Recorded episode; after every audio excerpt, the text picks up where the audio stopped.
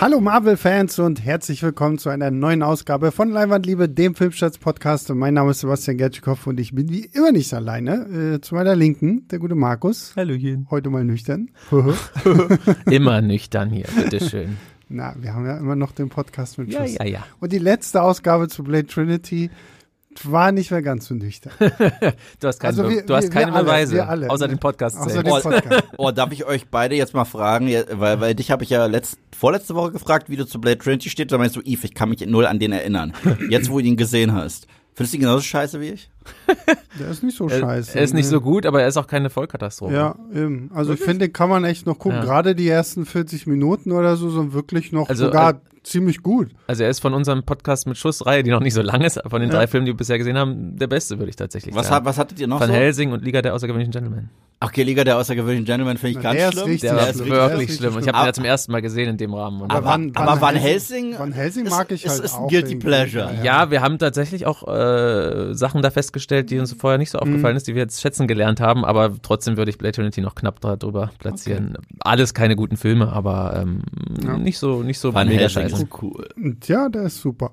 Der ist Ähm, super. Ähm, wir reden jetzt aber, äh, genau, ihr habt, das stimmt, du, jetzt habe ich Ah, schon ja. ganz vergessen, Yves auch noch vorzustellen. Sich Also selber Yves- weggespoilert. Genau, Yves hat sich selber gespoilert. Hallo Yves. Hi, freut mich auch wieder hier sein zu dürfen. Yay. Und äh, wir reden heute über Guardians of the Galaxy Volume 3, ähm, den besten Film seit Endgame, wie ihn so ich dachte jetzt seit einige, Ant-Man. seit 3. ja, ist, der, Einige- ist auch wahr. Auch wahr. einige Menschen irgendwie betitelt haben. Und ähm, ja, ob das stimmt, werden wir jetzt in diesem Podcast Mm. rausfinden. Wir werden es zuerst äh, spoilerfrei halten. Ich würde aber mal sagen, wir machen auf jeden Fall noch einen Spoiler-Teil hinten mit dran. Mhm. Für alle, die es vorab schon wissen wollen, es gibt zwei Post-Credit-Scenes. Also ihr müsst auf jeden Fall den kompletten Abspann, wie sich das gehört, ähm, sitzen bleiben. Und ähm, ja, das zumindest als spoilerigen Nicht-Spoiler schon mal vorweg. Und ja, legen wir los mit den Guardians. Ähm, erstmal vielleicht wieder so die allgemeine typische Frage, wie steht ihr zu den Guardians jetzt nur basierend auf dem ersten Teil, dem zweiten Teil und halt den Auftritten in Endgame? Ah, ich liebe die Guardians. Also, das Witzige ist, das habe ich glaube ich sogar in meinem Video auf Multipilot gesagt, aber es ist immer eine tolle Anekdote. Und zwar, als äh, die Trailer so langsam rauskamen, ich glaube, die ersten Teaser kamen 2013 raus für den Film, der ja 2014 äh, in die Kinos kam. Und es war noch so eine Zeit, wo wir wirklich alles verschlungen haben, was Marvel war. So. Und wo die halt auch, ich glaube, wo der schlechteste Film vielleicht Tor 2 war. Und ähm, als ich den Teaser gesehen habe, noch mit diesem Uga Chaka, Uga, habe ich gesagt, das wird der Wahnsinn. Das wird der absolute Wahnsinn. Und fast alle meine Freunde meinten, das wird Schwachsinn. Meinten, das ist eine, das ist ein Waschbär mit einer Knarre und einem Baum. Habe ich gesagt, ich höre nichts Negatives. und und wir waren dann auch drin, Opening Night und alle restlos begeistert. Und ich war dann dieser eine, der sagt, ich hab's euch gesagt. Und Immer schön, wenn man der ist, ja. ja, und, und, und, und ich fand ihn ganz toll, Mhm. aber ich bin tatsächlich einer von denen, ich liebe Guardians 2 noch mehr und Guardians 2 ist zusammen mit dem ersten Iron Man und Captain America The Winter Soldier mein Lieblings-Solo-Film Mhm. im MCU. Ich liebe Guardians 2 so sehr, ich kann den nicht gucken, ohne am Ende nicht äh, so teary-eyed zu werden. Ich finde den wundervoll und gerade der zweite ist halt auch noch mehr durch und durch James Gunn. Und das finde ich toll. Also war, war ja schon beim ersten Teil, hast du diese äh, Handschrift definitiv gemerkt, aber beim zweiten noch mehr. Und ich mochte sogar dieses Holiday Special, das jetzt äh, Stimmt. im, ja. im Winter kam. Das fand ich so süß. Das Lustige an dem Holiday Special ist, dass ich habe das Gefühl, selbst Guardians of the Galaxy 3 hat so vergessen, dass es das irgendwie gab. So, also ich meine, es gibt so, so Ja. zwei, drei Ja. Anspielungen darauf, Genau, aber wo Leute kurz aufhorchen und denken, hä, was, hä, was so, ist das? so Also, wo ich mir aber denke, okay, kam? es war jetzt nicht so hart wichtig, Ja. dieses Holiday Special gesehen aber darum haben. ging's ja Für- auch nicht, Für ja. alle, die sich das jetzt kurz noch auch irgendwie Ja. gefragt Aber haben. es war süß. Also das Holiday Special Ja, fand ich es war niedlich, aber ich fand die, die, auch das Werewolf by Night Special fand ich jetzt nicht so dolle. Da hatte ich mir echt irgendwie sehr viel mehr von erhofft. Ähm, sah zwar cool aus, so mit diesem Schwarz-Weiß-Look und die Tatsache, dass wir jetzt mal so richtige Monster im MCU hatten und so, aber geht, geht mir ähnlich, war so eine, war wie so eine kleine Fingerübung. Ich übernehme jetzt auch einfach mal kurz mhm. zu meinem Guardians-Eindruck, äh, fange aber bei dem Holiday-Special an. Ich fand das auch nur so okay, ähm, was ich ein bisschen schade fand, weil ich auch Riesenfan der ersten beiden Filme bin ich hatte tatsächlich auch anhand des Holiday Specials so ein bisschen die leise Befürchtung und weil mich die Trailer noch nicht so ganz gekickt hatten, ob, ob James Gunn vielleicht nicht mehr so richtig mit dem Kopf dabei ist, weil er halt schon mit einem halben Bein irgendwie bei DC ist, weil er, wo er jetzt neuer Chef ist bei DC Studios da hatte ich dann so ein bisschen Angst. Ich hatte zwar Spaß mit dem Holiday Special, das ist ein süße, kleine, kleines Intermezzo zwischendurch, aber so ein bisschen Skepsis hatte ich, äh, wurde dann eines Besseren belehrt, um das schon mal anzuteasen. Ja, aber ich liebe die ersten beiden Teile. Tatsächlich ist der erste Guardians für mich immer noch einer der besten MCU-Filme überhaupt, was, mhm. was James Gunn da, wie er es schafft, innerhalb von einem Film, im Grunde von einem Drittel von dem Film, das Team so aufzubauen schon und so eine Dynamik da herzustellen und sie so zusammenwachsen zu lassen, ist super. Die funktionieren auch immer noch super. Ich habe die auch mir nochmal, äh, das nochmal angeguckt im Vorfeld. Aber gerade weil auch im Nachhinein dann auf dem zweiten rumgehackt wird, ich mag den auch total. Ich mag den ersten ein bisschen mehr, da bin, bin ich nicht ganz so, dass ich da den noch mehr verehre, aber er ist wirklich so als Gesamtkunstwerk auch total rund einfach mhm. und wirklich James Gunn pur, zumindest soweit er das kann in, in, in diesem Blockbuster-Bereich. Der macht auch einfach Spaß und ist am Ende auch mhm. wirklich traurig. James Gunn hat es einfach auch drauf, gerade in den ersten beiden so diese, diese Balance aus, was bei Marvel ja öfter mal abgeht, diese Balance aus Humor und dann trotzdem richtig aufrichtigen Emotionen, dass es einem wirklich nahe geht, das kriegt er einfach immer hin, ohne dass sich das groß beißt. Äh, zumindest bei den ersten, wir müssen, ersten beiden, wir müssen mal gucken, wie wir das, wie wir das jetzt hier ist im dritten mhm. Teil.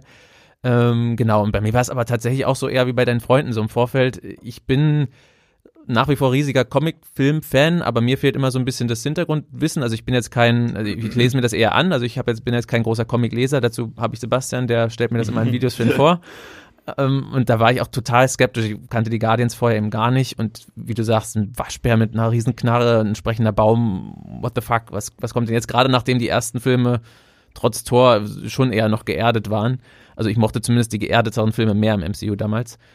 Und dann das, aber ich wurde sowas von eines Besseren belehrt. Also, Es mhm. war einfach nur herrlich. Ich finde es halt so schade, weil Guardians war ja so das erste Mal, dass Marvel sich gesagt hat, okay, wir experimentieren mal ein bisschen rum. Mhm. Ich meine, das merkst du ja auch daran, dass der erste Guardians-Film ist ja eigentlich, außer dass mal über die Infinity-Steine gesprochen wird, sehr relativ losgelöst ja. von mhm. allem, was so drumherum passiert. Das zeichnet ja generell aus. Das spielt, das spielt mag, im ja. Weltall und das hat mit den anderen alles mhm. nichts mehr zu tun so und da merkst, da hast du am Anfang gemerkt, okay, das ist ein Experiment. Wenn es nicht funktioniert, mhm. dann können wir das wegkicken und keiner wird sich irgendwie darüber aufregen, weil, oh, da die Kontinuität und bla bla bla.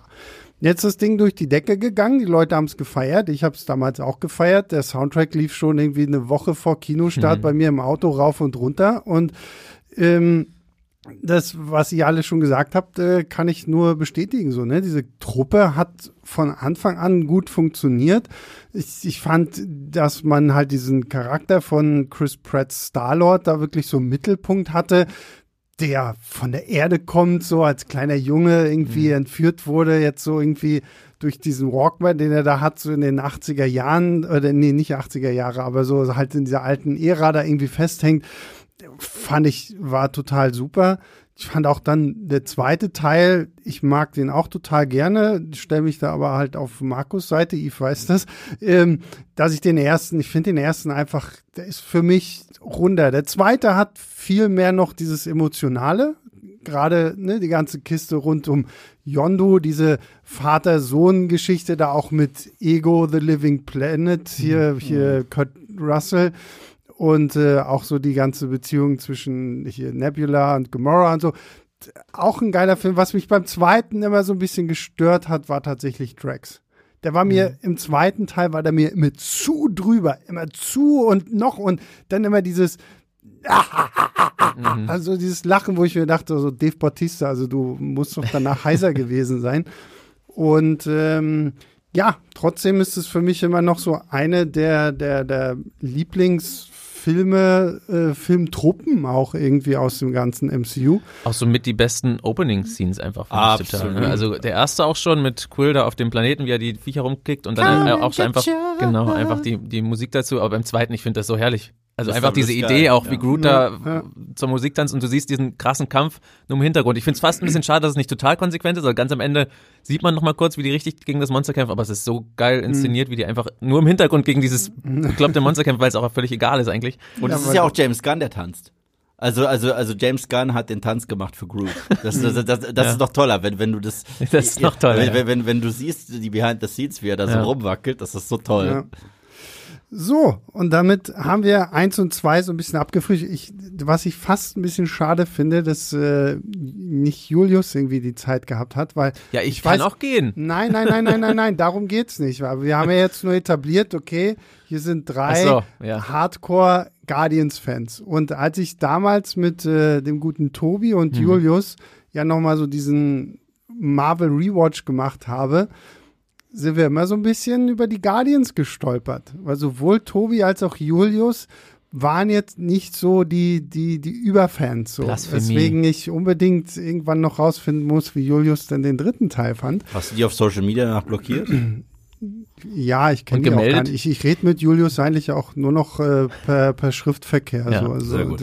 Und nicht über Marvel-Themen. Nee, nee, das ja. sowieso nicht. Ich wollte noch eine Und, Sache ganz kurz sagen, weil, weil, weil, weil Markus äh, hat da was gesagt, dass da, da, da, muss, da muss ich einfach noch mal äh, kurz, kurz, kurz rein äh, grätschen, aber positiv.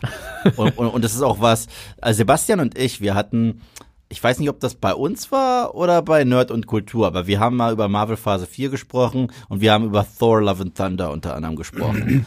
und wenn es so eine Sache gibt, die mir richtig, richtig hart auf den Sack geht äh, im MCU und das spätestens seit, ich glaube, dem ersten Doctor Strange schon, ist, dass du diese krass ernsten Momente mhm. hast und die gehen kaputt durch einen Gag. Das ist so, als wenn die es nicht lassen können. Und ich finde, da, da kann James Gunn etwas, was er auch gezeigt hat in The Suicide Squad sogar.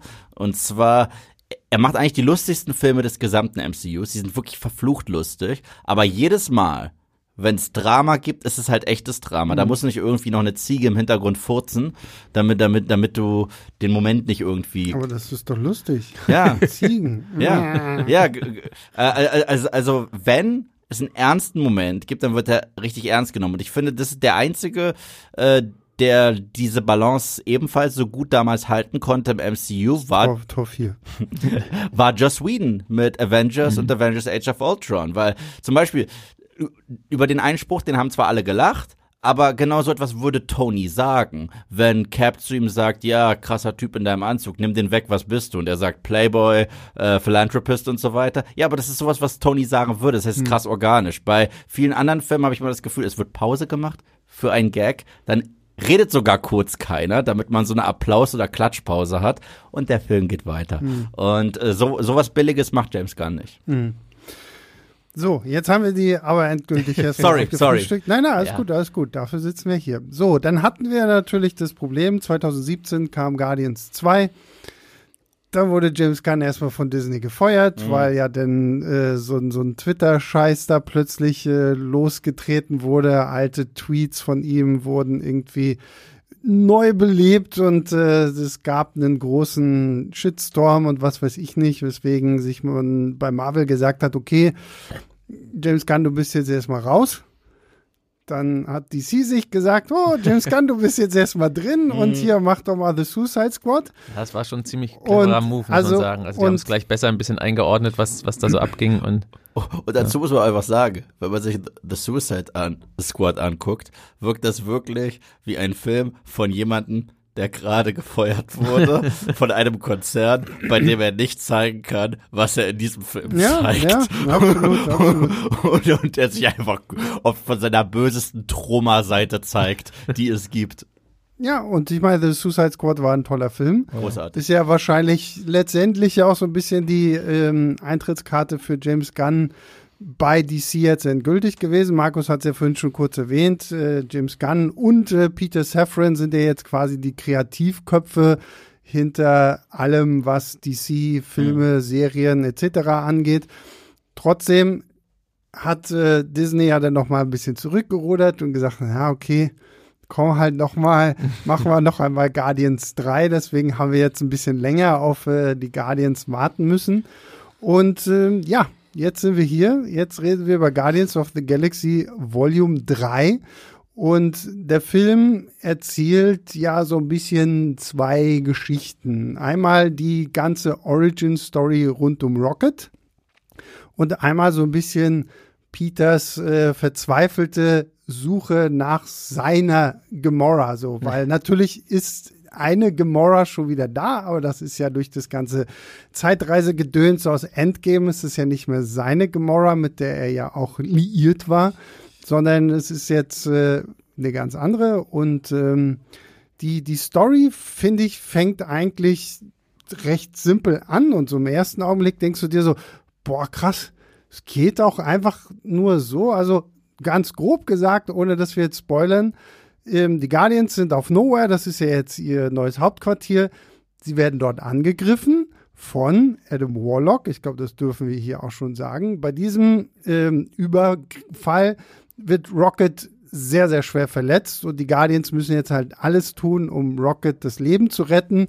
Und dabei wird halt dann seine Hintergrundgeschichte aufgebröselt, die eng verknüpft ist mit einem neuen Schurken, nämlich dem High Evolutionary, ein fieser Typ, der irgendwie welche Genexperimente an Tieren macht, um sie intelligent zu machen, um in der Hoffnung, damit eine perfekte Gesellschaft zu erschaffen. So, und das ist eigentlich schon die Geschichte. Also wir müssen nicht die Welt retten, wir müssen nicht irgendwie Thanos umhauen, wir müssen hm. nicht äh, die Celestials äh, bekriegen oder sonst irgendwas.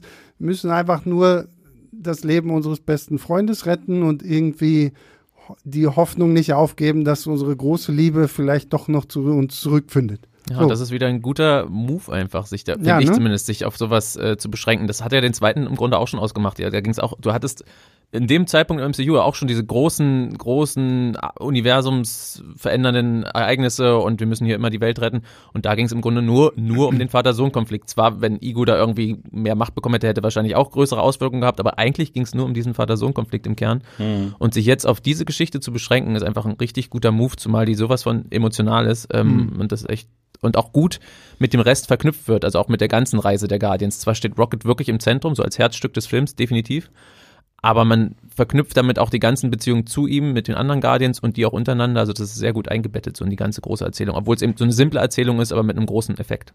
Ich bin immer, ich bin generell der Meinung, dass die besten Comicfilme hand, rein plotmäßig am simpelsten erzählt werden, weil sie dann die krasseste äh, das krasseste Potenzial hat, haben für Charakterstories. Ich meine, ich liebe bis heute die originale äh, Raimi Spider-Man-Trilogie. Mhm. Sehr simpel. Der eine wird äh, grüner Goblin, der andere wird Spider-Man. Das ist der Plot. Aber da kannst ja. du so viel erzählen über Peter als Person, seine Probleme. Logan, ich, ich rette ein kleines Mädchen vor Leuten, die sie, die sie haben wollen. Mhm. Oder The Dark Knight, äh, ein, ein Typ als Clown kommt und der macht Ärger in der Stadt ja, das, das ist aber DC jetzt. Ja? Ich weiß, ich Vermisch weiß. jetzt mal hin. Ich weiß, aber, aber das sind so diese ja, ja. sehr simpel gehaltenen ähm, Stories, die uns einfach so krass erlauben, in diese Charaktere reinzuhüpfen. Und äh, das interessiert mich gerade in Comic-Stories am meisten die Figuren. Und ich war echt hin und weg von Guardians 3. Also ich kann es nicht anders sagen. Ich war so happy. Ich war ich schon es ist, es ist kein Spoiler zu sagen, dass Guardians das Intro wieder mit einem Song anfängt, weil mhm. jeder Guardians-Song fängt mit einem äh, jeder Guardians-Film fängt mit einem Song an und bei dem Song war ihm schon klar, oh, ich glaube, es geht ein bisschen in eine andere Richtung, allein von mhm. der Tonalität mhm. her. Und Rocket war für mich eh spätestens seit Teil 2 ein wenig das absolute Herzstück des Films. Ich meine, in Teil 2 geht zwar um Peter und Ego, aber wenn wir schauen, wer denn den Tag rettet, wer denn tatsächlich sogar den letzten Frame hat, wo eine Träne mhm. runtergeht und so weiter und wer der Guardian ist, der sich am meisten entwickeln muss, weil er immer alle vor sich wegschiebt, weil er Liebe nicht mehr zulässt, das ist Rocket.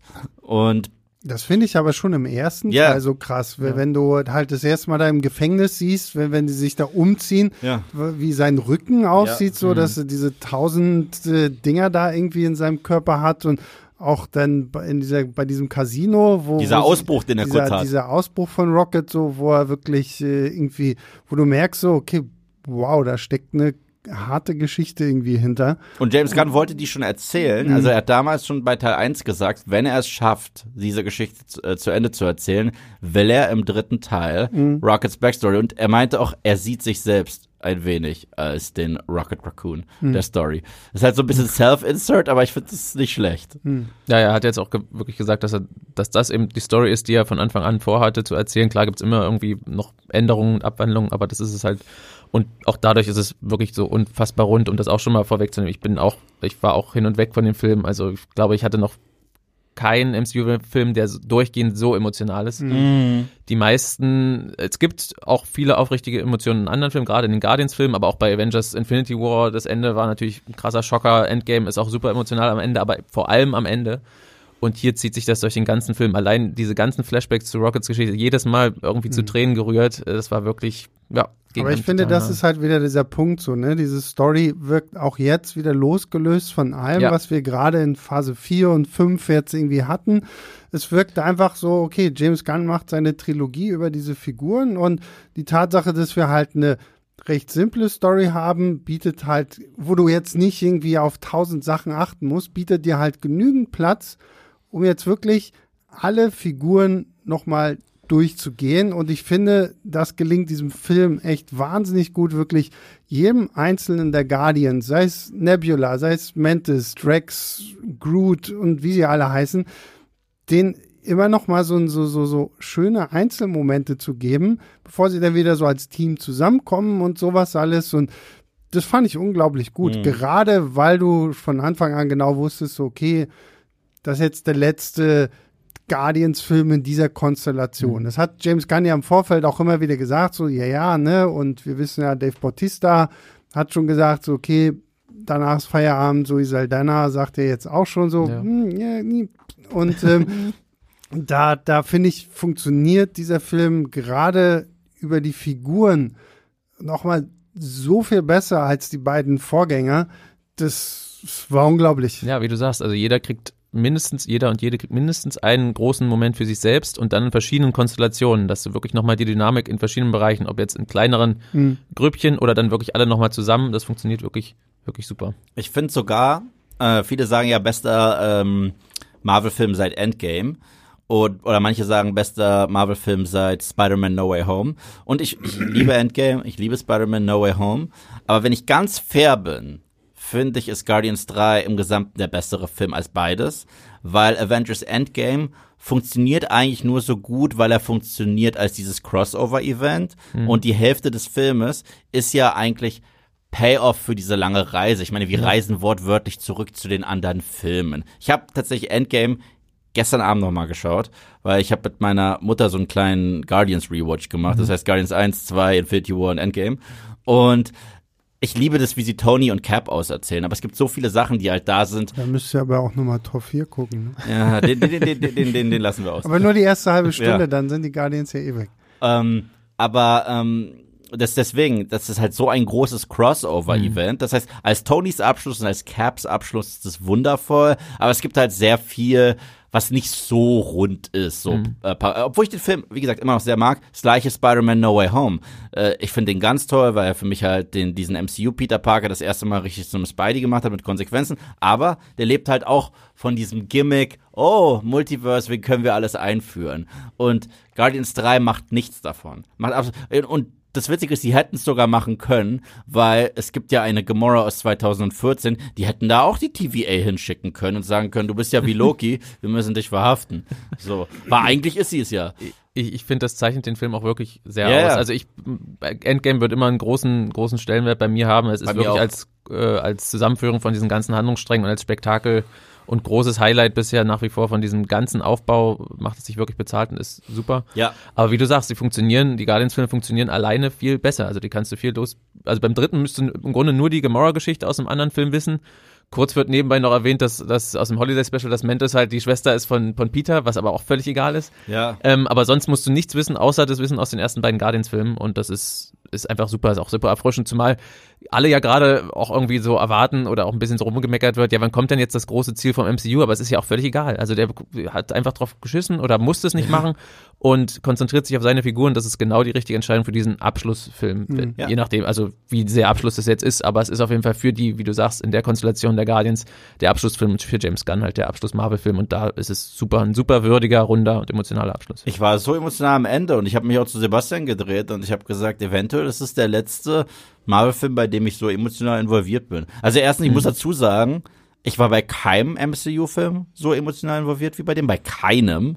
Äh, es gab immer Einzelmomente, hast du sehr schön gesagt, bei denen ich emotional wurde. Am Ende von Endgame, teilweise bei Infinity War oder ja, es gab immer mal hier und da kleine Momente. Aber ein Film, bei dem es so, so konstant am Start war und das fast schon mit der Eröffnungsszene und sich durch ja. den Film gezogen hat, das gab es für mich bis, also ich weiß nicht, wie es bei dir ist, aber bei mir gab es bei keinem anderen MCU-Film. Naja, das ist halt dieser Punkt, worüber wir jetzt schon häufig gesprochen haben, dass sie halt so losgelöst werden. Ja. Also du kannst die, die Trilogie angucken, ohne dass du irgendeinen Film vorab irgendwie gesehen haben musst oder so. Es funktioniert halt trotzdem alles so und die Tatsache, dass du halt mit James Gunn den Autoren und Regisseur mit drin hast, der ja auch erstaunlich viele Freiheiten bekommt, also so von Anfang an und ich meine jetzt hier im dritten Teil Dem, noch mehr. Ja. Ich meine, also es wird es ja. wird es wird wird das F-Wort das erste Mal ja. so wirklich offiziell in einem MCU-Film gesagt.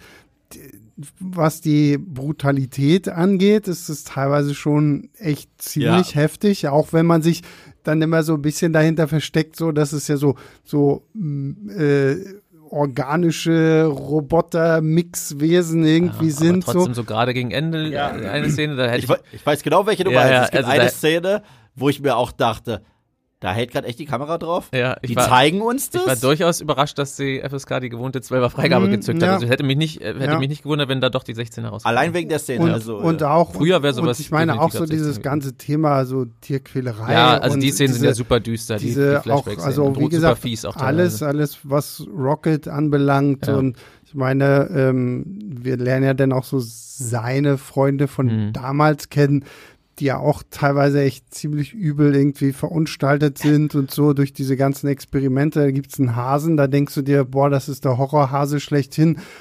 Und dann lernst du diesen Hasen aber kennen und es ist einfach das putzigste und süßeste Ding auf der Welt. Und so diesen Spagat ja. halt auch hinzukriegen, ja. ist schon echt Hut ab. Unfassbar, ja, die, die sind so auf, auf, einer ganz, auf einem ganz schmalen Grad zwischen irgendwie vollkommen grausam und abscheulich und total knuffig. Dass, dass das allein James Gunn hinkriegt, ist schon ein totales Kunststück. Also. Aber das ist ja auch, das ist ja auch sein Ding. Und äh, James Gunn erzählt fast immer in jedem Film, den er je gemacht hat, die Story von Misfits. Ja, ja, und, von, und, und von Outcasts. Und er schafft es, wie er das schafft, keine Ahnung, aber er schafft es immer wieder, dass ich Mitgefühl habe für Charaktere, von denen ich nicht mal dachte, dass ich die in irgendeiner Form interessant finde, sondern dass ich auch emotional eine richtige Bindung dazu kriege. Ich meine, in The Suicide Squad gab es eine kleine Ratte namens Sebastian Stan.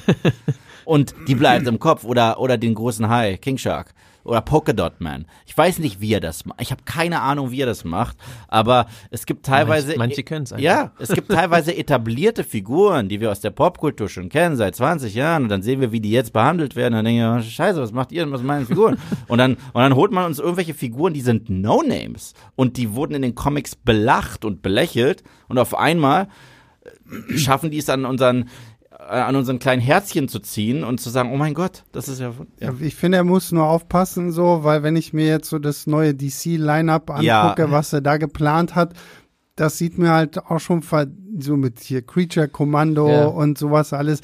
Das wirkt halt das auch schon wieder zu sehr so. Dass er sich nicht irgendwann selbst kopiert. Ja, genau ja. so. Und da, da habe ich so ein bisschen Angst. Guardians of the Galaxy 3 macht das zum Glück alles noch nicht. Ja. Dafür haben die Schauspieler auch einfach, das merkst du, finde ich halt auch so. Dadurch, dass du immer das gleiche Team halt auch vor der Kamera, die sind ja schon so auch irgendwie zu einer Familie geworden, mhm. auch wenn du die jetzt auf den ganzen roten Teppichen, wo sie jetzt überall waren und so gesehen hast oder so, die, die, die scheinen ja wirklich auch so normal einfach gut miteinander zu. Das ist immer schwierig von außen zu sagen, aber ich bin auch, also tendiere auch dahin, das denen abzunehmen. Also mhm. es wirkt total so, gerade James Gunn und Chris Pratt sind ja, glaube ich, echt ziemlich große ja, Buddies. Ja, absolut, ja. Und das, das kriegt man auch mit, das wirkt auch total so.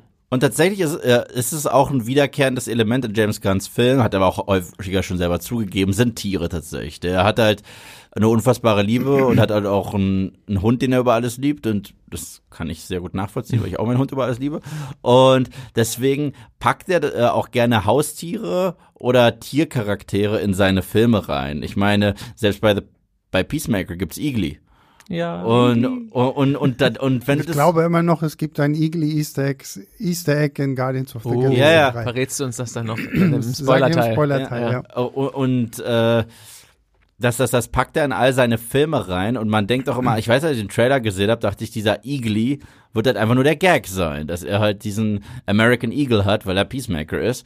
Aber mit Eagly gibt's ein paar der emotionalsten Szenen Ja, in zumal der Serie. Er hat auch äh, witzige Szenen, ne? Und das zeichnet James Gunn so aus, aber das entwickelt sich halt eher so aus dem Charakter, äh, Charakter Ja. und aus den anderen Sachen, was die Figur so ausmacht und nicht nur so völlig aus dem Nichts, einfach nur als Gag. Genau. Ja, genau. Ja, und das nicht, zeichnet, nicht Thor Love and Thunder. ja, genau. Und das zeichnet eben seine anderen Filme auch aus. Und das bei Peacemaker Eagle ist da ein gutes Beispiel. Ähm, ja, ich muss tatsächlich sagen, von, von den Charakteren hier jetzt im dritten Teil fand Pom, äh, Pom Clementif, so rum. Oder Clement. Ähm, Clementiev. Mantis. Sagen, Wir sagen einfach, ich fand Mantis Pom. richtig, richtig gut. Ich So. Also ich, ich muss ja wirklich sagen, so in Teil zwei habe ich echt so ein bisschen gebraucht, um mit diesem Mhm. Charakter irgendwie warm zu werden, gerade weil man es halt auch so, sie dann immer so zusammengestellt hat mit diesem, wie ich in Teil zwei fand, sehr nervigen Drax.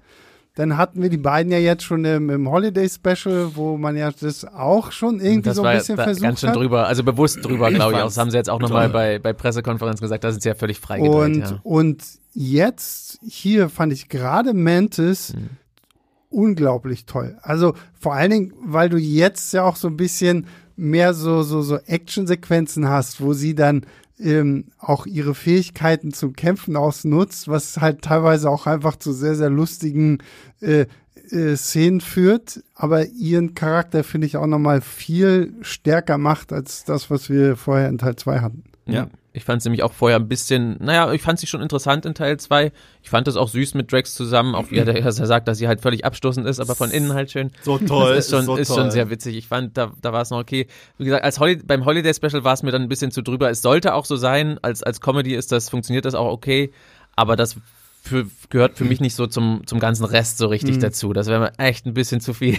Und hier kriegen sie die Kurve wieder richtig, was auch alle anderen Figuren, auch Drax, ähm, und das funktioniert für mich auch dann einfach. Drax bestens. fand ich jetzt hier auch Ja, richtig, richtig Also gut. nachdem der gerade ja wirklich so ein bisschen zur, nicht nur in den Guardians-Filmen, sondern auch bei Avengers so ein bisschen immer mehr zu, leicht zur Witzfigur teilweise wurde, haben sie hier wirklich den Humor zwar bewahrt, aber trotzdem wieder die Kurve gekriegt, dass es eben auch wirklich eine Figur ist. Ja. Obwohl ich sagen muss, ich, äh, jetzt habe ich ja Infinity War auch wieder geschaut. Ja. Ich bleib dabei, der, der, der lustigste Satz in Infinity War kommt von Drax. Und zwar, why is Gamora? Ja, der Satz ist gut. Das ist, das, ist, das, ist, das ist wirklich lustig. Also ich kann das nicht hören, ohne zu lachen. Vielleicht bin ich da einfach zu, zu kindisch. Aber es ist zu lustig, als er schreit, why is Gamora?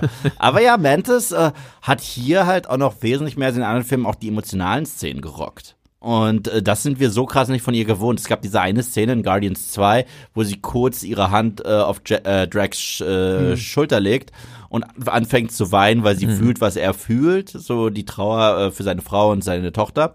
Aber ansonsten hatte sie nicht so viel Emotionales womit sie arbeiten konnte. Aber hier, es gibt eine Szene mit ihr und, und ähm, Star-Lord. Sag nicht, was da passiert, aber da dreht sie auch richtig auf und auch, das sieht man im Trailer. Es ist tatsächlich so ein Trailer-Shot, wo man sie unter Tränen sieht und ja, es trifft einen auch total. Ja, und das äh, wollte ich vorhin eigentlich noch sagen. Ich hatte es ein bisschen angeteased. Ich finde, manchmal gibt es hier Momente, wo James Gunn so kurz davor ist, auch diese, diese Marvel- Eigenheit äh, mit dem Humor ein bisschen ne, dem zu verfallen, dass ich mancher finde, jetzt kommt nach einer ernsten Szene doch wieder so ein Gag, aber er kriegt immer die Kurve, beziehungsweise fand ich es hier eher wie eine Erlösung zwischendurch, manchmal, Ja, weil, ja. weil es so viele heftige Szenen gibt, also so, vor allem diese angesprochenen Flashbacks, die gehen einem wirklich, also mir zumindest total nah. Und dann aber zwischendurch auch echt immer so ein paar krasse Sachen, ganze, naja, ich will nicht so viel spoilern, Naja, aber es passieren echt heftige Sachen, wo ich dann dachte, ja, jetzt kommt der Gag zwar auch relativ kurz nach so einem dramatischen Moment, aber in dem Moment tut's mir auch echt gut. Also ohne, dass, dass es komplett kaputt gemacht wird, was vorher passiert. Ja, aber selbst hier, ich finde die Gags generell, die Gags, die James Gunn benutzt, sind meistens organisch. Meistens. Ja. Also es ist wirklich. Ja, wie gesagt, hier ist es so am ehesten so, wo ich manchmal so denke, hier schrammt er jetzt knapp dran vorbei, aber ich fand es dann trotzdem noch als Ja, so als Gesamt. Ich, ich finde das, was du gerade gesagt hast, eigentlich wahnsinnig spannend. Das ist ja fast schon wie so eine Erlösung. ja, ist, weil voll. der, der Punkt, der mich in diesem Film jedes Mal gekriegt hat, ist ja einfach so die Tatsache, Gunn und alle haben ja immer erzählt, ja, hier, ne, und die Guardians werden nach diesem Film ganz anders aussehen und so, so. Und ich weiß nicht, wie viel wir schon Theorien aufgeschaut oh, wer wird denn jetzt sterben? Mhm. und oh und oh, also Rocket, ah, und hier ja, der. Und gefühlt ist ja zu, zu dem Zeitpunkt, wo du ins Kino gehst, denkst du, Niemand ist sicher. Die, die, die können theoretisch alle sterben. Zumal das, das auch das, schon in der, in der Anfangsszene so angedeutet wird. Es ist ja. verdammt heftig, dieser, Entschuldigung, dass ich dich nochmal unterbreche, aber dieser Adam Warlock-Übergriff, äh, Übergriff, Angriff ist auch so, schon so heftig, dass du bei jedem denkst. Das, das meine ich ja. ja. Und, und Gunn spielt den ganzen Film über damit, ja. dir immer so Szenen fortzusetzen, wo du denkst so, okay, wow, da stirbt jetzt jemand. Mhm. Und das sind dann immer so, so, so sehr düstere Szenen, das sind dann auch sehr intensive Szenen und wo, wo mir teilweise einfach Tränen über die Wangen gerollt sind, einfach nur manchmal auch einfach vor Erleichterung, weil jetzt gerade doch dann irgendwie ja. was, äh, was, wo ich dachte, oh, jetzt wird's mega dramatisch, so, dann, dann ist es doch gar nicht mehr so schlimm und sowas. Oder vielleicht doch. Oder vielleicht doch so. und ähm, aber so, so wie wir hier mit meinen Gefühlen gespielt hat, das war echt heftig. Also ja. ich habe in noch keinem anderen Marvel-Film so sehr geheult ja, wie jetzt hier so. in Guardians of the Galaxy Volume 3. Und klar, auch was Yves vorhin schon meinte, so, ne, so bei bestimmten anderen Filmen aus dem MCU hast du halt immer da, du hast immer so Szenen, du hast, du hast immer so, so ja. Momente, wo du sagen kannst, klar, wenn, wenn Tony Stark da irgendwie liegt und, und äh, Peter sich noch von ihm verabschiedet und Pepper dann bei ihm ist und sowas alles. Wenn, wenn, wenn Yondu stirbt und diese ganze große Sequenz da stattfindet und sowas alles, aber Guardians of the Galaxy 3 macht das halt konstant. Ja. Du bist die ganze Zeit eigentlich so unter Strom, mhm. weil dieser Film eine so unfassbar gute Achterbahnfahrt ist, die, wo du halt wirklich du lachst, du, du bist geschockt, du bist, du bist den Tränen nah, du bist am Heulen, du, du freust dich wieder, du, du, du schreist, machst, keine Ahnung. Also du bist ja wirklich so involviert. Und das will ich nur noch mal sagen, das in der Pressevorführung, ne? Ja. Also ich bin, ich habe jetzt schon für, für Samstag noch mal Tickets. Ich für Sonntag. Ich, ich, ich will, weil, weil das sind so die Filme, die will ich mit, mit so dem Marvel-Kernpublikum halt sehen und nicht halt mit unseren äh, Kollegen so, so, die dann ja doch vielleicht eher sagen so, oh, ich darf jetzt hier keine Gefühle zeigen, so nach dem Motto. Und äh, das glaube ich, das, also es ist das, ein das heftiger werde ich, werde ich tatsächlich auch nochmal machen. Bei mir war es ja auch so, ich war ja bei einem sehr frühen Screening dabei im mhm. Disneyland, wo wir extra uh, eingeladen wurden von, von Disney. ähm, und da ging es mir auch, also war auch schon eine schöne Stimmung da, obwohl es insgesamt nicht so viele Leute da mhm. waren, das waren mehrere Vorführungen. Und da habe ich auch gedacht, äh, ich habe gerade auch wegen kleinem Kind halt zu Hause noch nicht so viel Gelegenheit, gerade ins Kino zu gehen, beziehungsweise zusammen jetzt mit meiner Freundin ins Kino zu gehen, weil einer immer irgendwie aufpassen muss. Mhm. Aber das ist so ein Film, wenn wir jetzt die Gelegenheit gucken, würde ich bekommen, würde ich den nochmal gucken, obwohl ich eben eigentlich andere Filme gucken müsste, weil ich weil ich so selten schaffe. Aber ich unbedingt, der ist ganz oben auf meiner Liste, dass ich da nochmal reingehe, definitiv. Ich hab's auch in meinem Video gesagt, der wird locker auf meiner Top 10 Liste am Ende des Jahres meine mhm. Lieblingsfilme landen, was ja. ganz krass, was sehr lange nicht mehr der Fall war bei ja, Marvel. Ja. Und äh, Sebastian hat es ja richtig gesagt, ich hatte dieses Suicide Squad ähnliche Gefühl für die Figuren. Weil wenn du in The mhm. Suicide Squad reingehst, weißt du, okay, ich glaube, sehr viele von euch werden es hier nicht rausschaffen. Und so ähnlich habe ich mich diesmal gefühlt bei den Guardians. Ich, bei jedes Mal, als irgendeine brenzliche Szene war, ich so, oh Gott, oh Gott, ist das deine letzte, ist das deine letzte. Szene jetzt? Ich habe auch vor kurzem nochmal The Suicide Squad gesehen. Da ist mir aufgefallen, mit einem Charakter spielen die da genauso die ganze Zeit. Und das ist mit King Shark. Wenn da erst diese kleinen Fischchens kommen, er dann aus dem Hochhaus knallt, die dann alle auf ihn schießen und ich so, oh Gott, der ist tot, da steht er doch, doch noch auf. So, nom nom. Mhm. No, ist halt Sylvester Stallone, weil ja. kriegt man nicht so nom, leicht. Nom nom. nee, also das ist wirklich, ähm, ich, ich bin richtig happy, weil ich muss auch sagen, ähm, was, was mich ja zu einem zu einem weiteren Punkt bringt, über den wir jetzt noch gar nicht gesprochen haben, also alles rund um die Guardians, glaube ich, können wir hier unterstreichen. Mhm. Das läuft, das funktioniert, das hat Fall. emotional all die richtigen Punkte angetroffen, die du hier irgendwie brauchst. Jetzt müssen wir, finde ich, nochmal über die, die, die Schurken sprechen.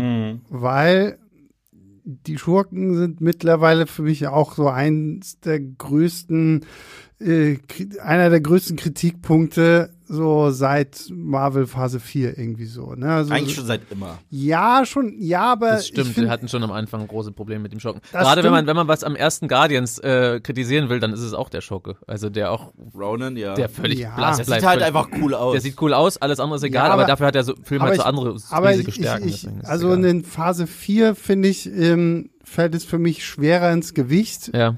weil da kommen wir jetzt nochmal auf unser Lieblingsthema Tor 4. Wenn ich sowas habe wie Gore the God Butcher, kann ich verstehen, wie man sowas so hart verkacken kann. Weil Gore the God Butcher in den Comics ist eine grandiose Figur. Du hättest da wirklich Warum einen, hast du Christian fucking Bale auch Du dafür? hast Christian fucking Bale dabei. Du hättest aus dieser ganzen Nummer so einen David Fincher-esken Film machen können, weil es ist in den Comics genau das.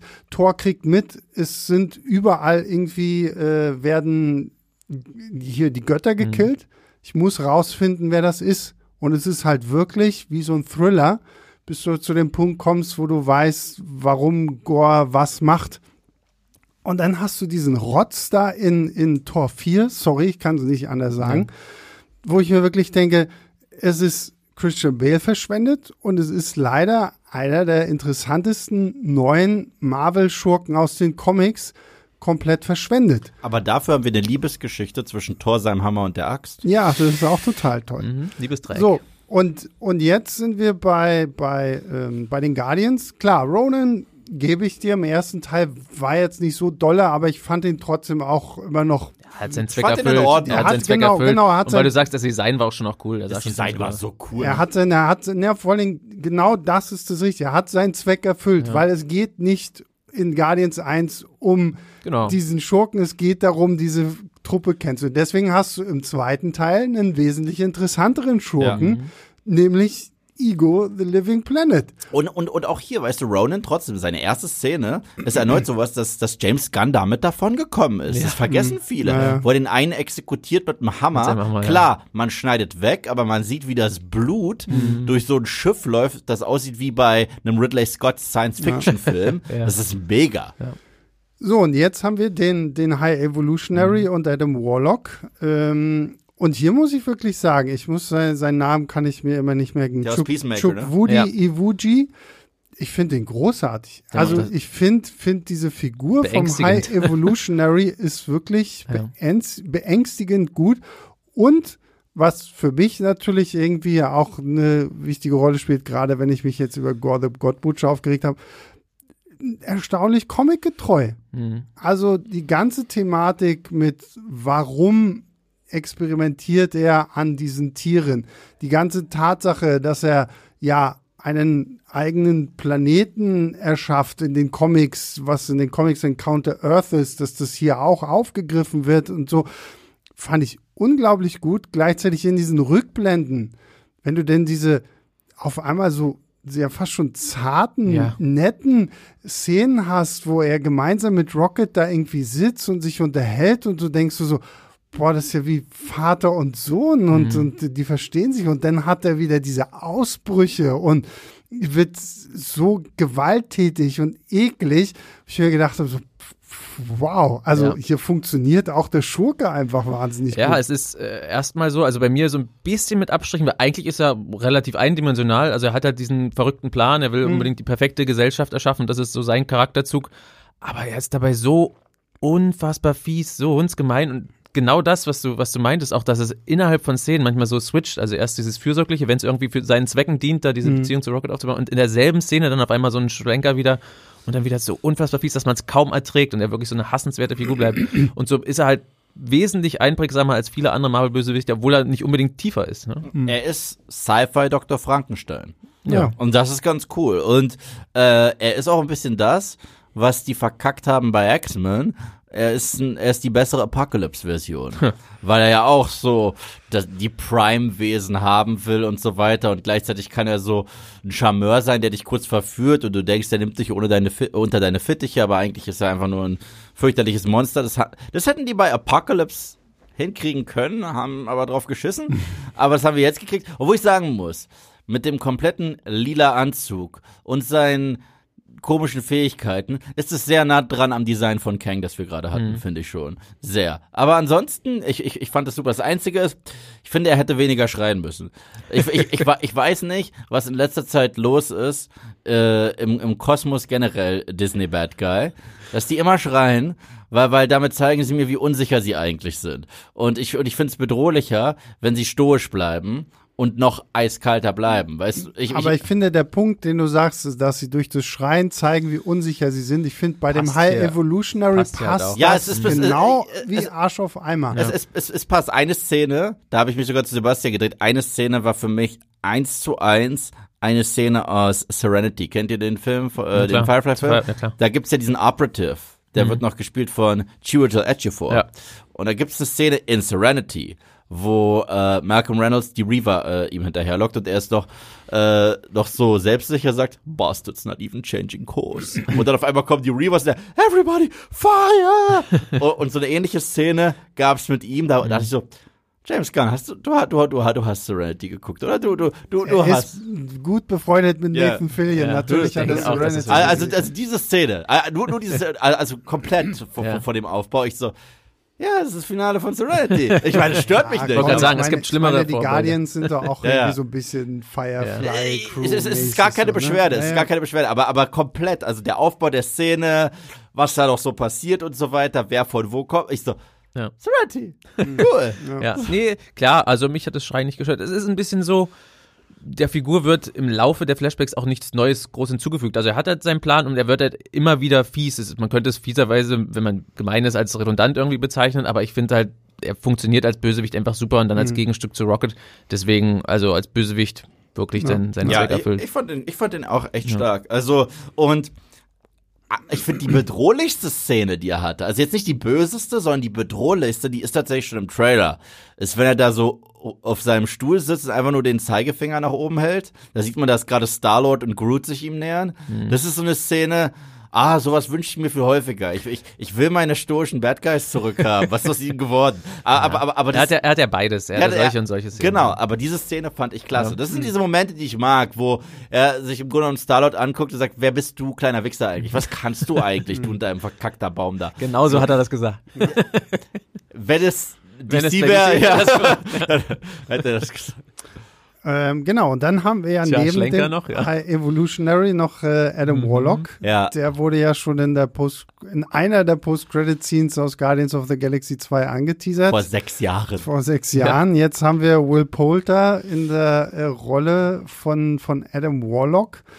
Und auch hier nee. muss ich sagen, ähm, ich fand ihn wirklich gut. Hm? Ich musste, ich musste nur wirklich, ich hatte so ein bisschen zu kämpfen damit, ja. weil James Gunn hier eine Entscheidung fällt, wie er diesen Adam mhm. Warlock hier einführt, die sicherlich nicht jedermanns, jeder Fraus Geschmack sein wird, eben weil ich weiß gar nicht, ich glaube, wir müssen es im Spoiler-Teil ja. so ein bisschen. Naja, ich, ich, ich glaube, ich, glaub, ich kann es beschreiben, ohne zu spoilern.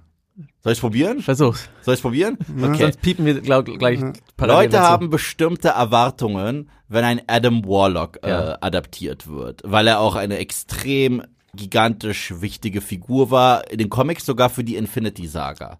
Deswegen, ich dachte ja damals, als es angekündigt wurde, also als wir diese Post-Credit-Scene haben mit Adam, ja, mhm. ich dachte, das wird das krasseste Cameo sein in ganz Endgame, das niemand wissen wird. Das wird ein Schauspieler sein, der mega bekannt ist. Das ist eine undisclosed Role und Adam Warlock kommt in Endgame vor. War nicht der Fall. Und, äh, und jetzt kommt er hier vor. Und er hat nicht das Gewicht und er hat nicht diese Präsenz, die man mit einem Adam Warlock aus den Comics auch nur annähernd assoziiert. Mhm. Sie machen was Eigenes mit ihm. Ich muss für mich sagen, persönlich, anfangs war ich enttäuscht. Also erst recht am Anfang ist so, das ist jetzt der große Adam Warlock, der, der geteasert wurde. Äh, das war ja das Fine, I'll do it myself für die Sovereign.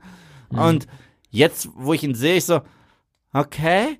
Aber, aber je länger der Film äh, angedauert hat und ich gesehen habe, was sie mit ihm machen, war es versöhnlich. Ich fand es zum Schluss dann mhm. doch recht versöhnlich, was Ja, auch da kriegt, der, kriegt James Gunn wieder gut die Kurve und ist, was eigentlich alle Figuren betrifft, er fügt sich schon gut ins große Ganze ja. ein, weil er andere Sachen hat, die das wieder auffangen. Aber wie du schon angedeutet hast, also große Fans äh, ja. der Comicfigur Adam Warlock könnten so ihre Schwierigkeiten haben. Na, das, aber so. das weiß ich nicht mal unbedingt. Naja, so, weil, weil also wenn könnten, du, wie gesagt, längst nicht alle.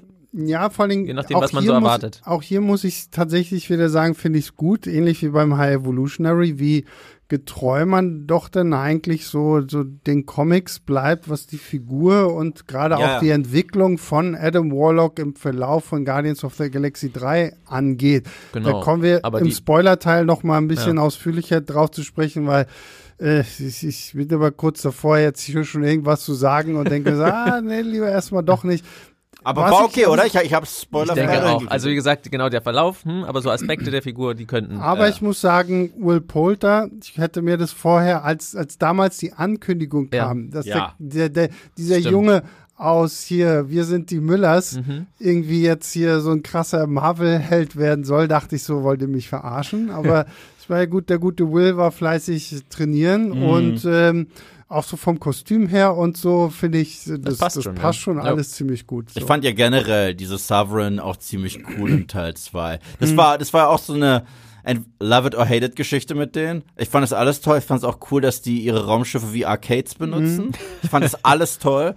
Und äh, ich finde es auch toll, wie, wie hier quasi so das noch weiter auf, wie das noch yeah, weiter erzählt yeah, wird, was was es mit den Sovereign genau, so wirklich auf ja sich hat und sowas alles. Also. passt passt halt sehr gut. Äh, also das ist etwas, was James Gunn, wenn man genau drüber nachdenkt, ziemlich geil durchzieht durch diese Trilogie. Es gibt immer den, den, den, den Main Bad Guy und es gibt Side Villains. Mhm. Und er nimmt sich die Side Villains und entwickelt sie weiter in den Sequels. Zum Beispiel im ersten Teil, wer total blass war und ein Side Villain, war Nebula.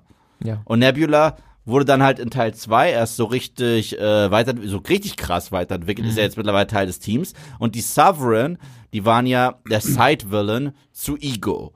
Und sie kommen hier wieder vor. Sie werden jetzt nicht zur nächsten Nebula, aber äh, man erzählt sie weiter. Ich find's cool, dass wann immer etwas überlebt, ein Film, dass, dass man nicht sagt, und wir haben nie wieder von ihnen gehört, sondern dass, dass man es zurückbringt. Das finde ich mhm. cool. Ja, dass man noch so einen kleinen Payoff bekommt für so ja. bestimmte Sachen, die nicht einfach so hingeschmissen ja, werden. Und ne? weg waren sie. Genau. So. Damit, ah nein, wir, reden wir noch kurz Soundtrack. Geil. Soundtrack, Geil. weil ich meine, James Gunn Aha. wählt ja auch immer sehr interessante Soundtracks für seine Filme aus. Guardians of the Galaxy 1 und 2 haben da ja wirklich gut äh, abgeliefert. Mhm. Drei auch? Ja, ha. ich, ich habe mir das ein Interview mit ihm angeguckt. Er meinte, für ihn war es noch nie so schwer, einen Soundtrack zusammenzustellen wie für Guardians of the Galaxy hm. Volume 3. Weil für äh, Teil 1 und 2 hat er meistens Pop-Songs und auch One-Hit-Wonder-Pop-Songs sehr viele genommen tatsächlich. Also klar, Cat Stevens kennt One-Hit-Wonder, aber sehr viele. Äh, und äh, dieses, dieses Zeitalter waren immer die 70er. Und da, ja, 80er. ja 70er, teilweise 80er, mhm. aber vor allem 70er. Mhm. Und da kann er sich halt darauf fokussieren. Und er meinte, durch begrenzte Auswahl kommt er besser damit klar. Aber wer Guardians of the Galaxy 2 gesehen hat, am Ende des Films, mhm. kriegt ja Peter Quirr ein Zoom. Und der hat eine Playlist mit 70er, 80er, 90er und 2000er. Und dann hat James Gunn selber gesagt, oh mein Gott, der Nummer muss ich gerecht werden, äh, weil, weil ich kann jetzt nicht nur erneut nur 70s spielen, es muss auch was aus den 80s, es muss auch was aus den 90s und es muss auch was aus den 2000ern. Wie stelle ich das zusammen? Und ich finde, er hat es ziemlich geil gemacht. Es gibt eine einzige Szene im Film, wo wir einen Song haben, dann quasi einen Übergang und es direkt weitergeht. Das war nicht so geil gelöst. Also, äh, das ist wie gesagt gar kein Spoiler, das ist einfach nur, wie die Musik benutzt wird, mhm. weil wir haben gerade einen Song und dann sehen wir, dass das Raumschiff fliegt und der nächste geht los. Das ist schon fast wie beim ersten Suicide Squad. Ja, das, das, das, das Danke, danke. Und das muss ich aber tatsächlich ja. auch sagen, das ist für mich so der einzige, ja.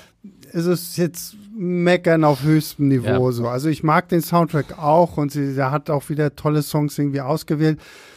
Aber jetzt in Teil 3 war es mir halt leider zu sehr manchmal so David Ayer Suicide Squad mäßig so, weil mhm oh, hier und noch ein Song, oh, und hier noch ein Song, mhm. oh, hier noch ein Song und so, so, so Oprah, du kriegst einen Song, du kriegst einen Song, jeder kriegt einen Song und das ja. war mir irgendwann so kurzzeitig echt ein bisschen zu viel. Das ja, ja. Kur kurzzeitig. So zwischendurch ging es mir ein bisschen auch so.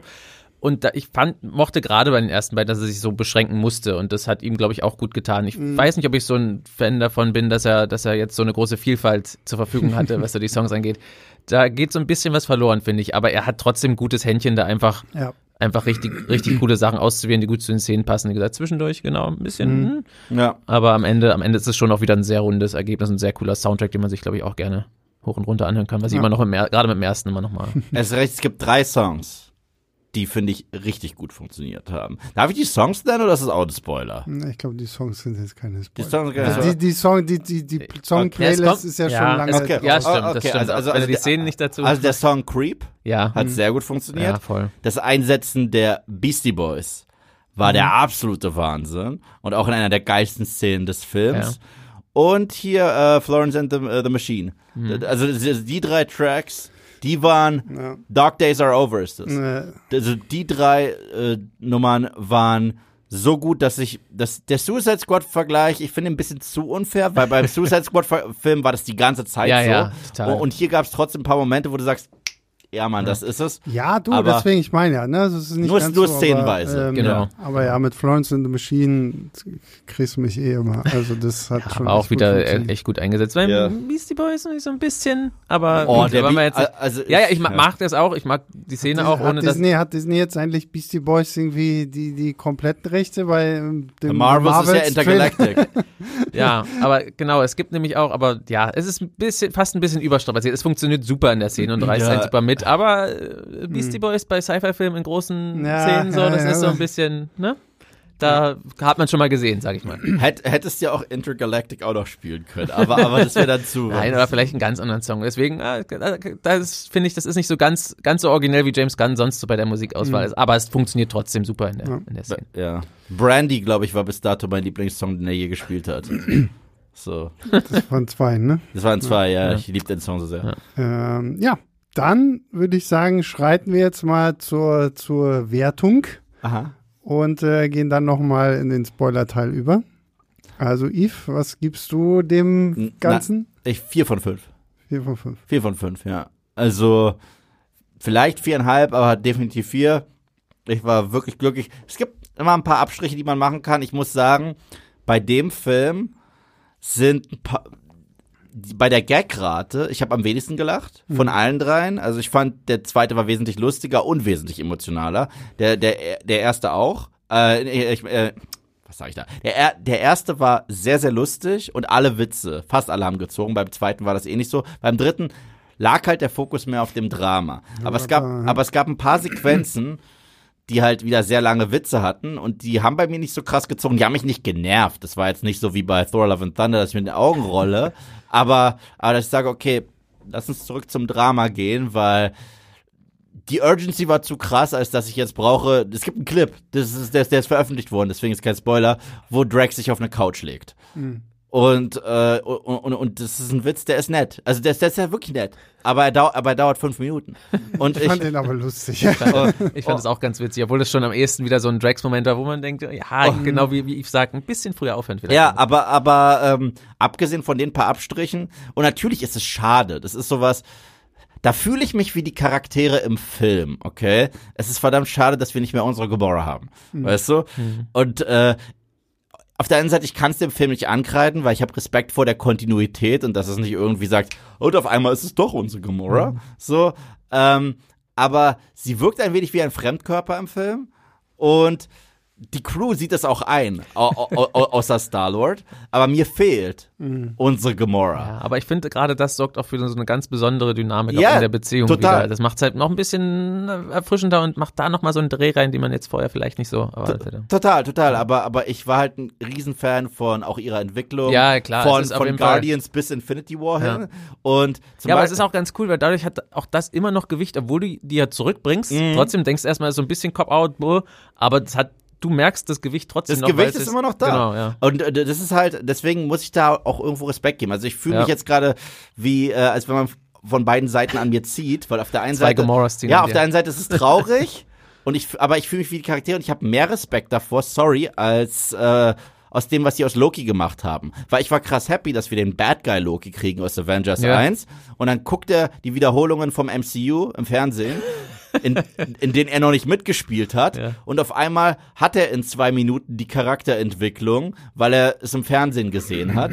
Und jetzt ist er der Loki aus Infinity War, nur ohne dass er je erwürgt wurde. Und das ist eigentlich richtig billig. Mhm. Und mit Gamora machen sie das nicht. Mhm. Aber trotzdem tut's dann weh.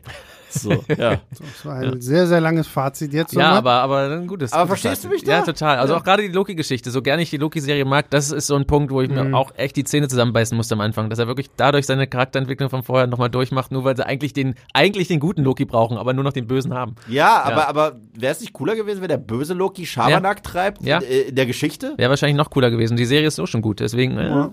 Aber sie hätte so echt noch besser sein können. Wahrscheinlich. Was gibst du denn? Ich bin tatsächlich bei viereinhalb Sternen. Ein bisschen mit Augen zudrücken. Ich hatte lange überlegt, vier, viereinhalb. Ich habe ja auch die Kritik bei uns geschrieben. Das sind jetzt auch viereinhalb geworden am Ende. Ich mag den ersten wirklich noch ein bisschen mehr. Da, so als äh, Einführung der Figuren, alles noch ein bisschen frischer. Er war vor allem auch vom Look noch ein bisschen anders. Ich, äh, dazu, darüber haben wir jetzt gar nicht so sehr gesprochen. Er war einfach noch ein bisschen peppiger und bunter. Hier sticht das schon aus dem Marvel-Einheitsbrei auch raus, aber so ein paar, so insgesamt ist der Look schon auch so, haben sich so ein bisschen versteift auf dieses Marvel-matschige matschige Gedöns. Äh, hier gibt's gerade so eine Sequenz in dieser organischen Raumstation, die super ist, die da auch nochmal hervorsticht, mhm. wo wirklich am ehesten noch Farbtupfer gesetzt werden. Das ist so ein bisschen, deswegen hat der erste noch ein bisschen höheren Stellenwert, aber für mich so als Abschluss dieser Trilogie ist es unfassbar rund, wie wir jetzt schon angesprochen haben. Wir haben hab noch nie so viel geheult bei einem Marvel-Film. Ähm, also bei einem MCU-Film vielleicht bei Logan noch ein bisschen mehr, obwohl bei Logan auch eher das Ende dann so war. Mm. Ähm, aber ja, also. Die Wunde ist immer noch frisch ja. bei Logan. Deswegen sind es bei mir ein bisschen Augen zudrücken, viereinhalb Sterne wirklich. Also einer der besten seit langem. Ja. Und überhaupt für mich, also das gesamte mhm. MCU. Ja.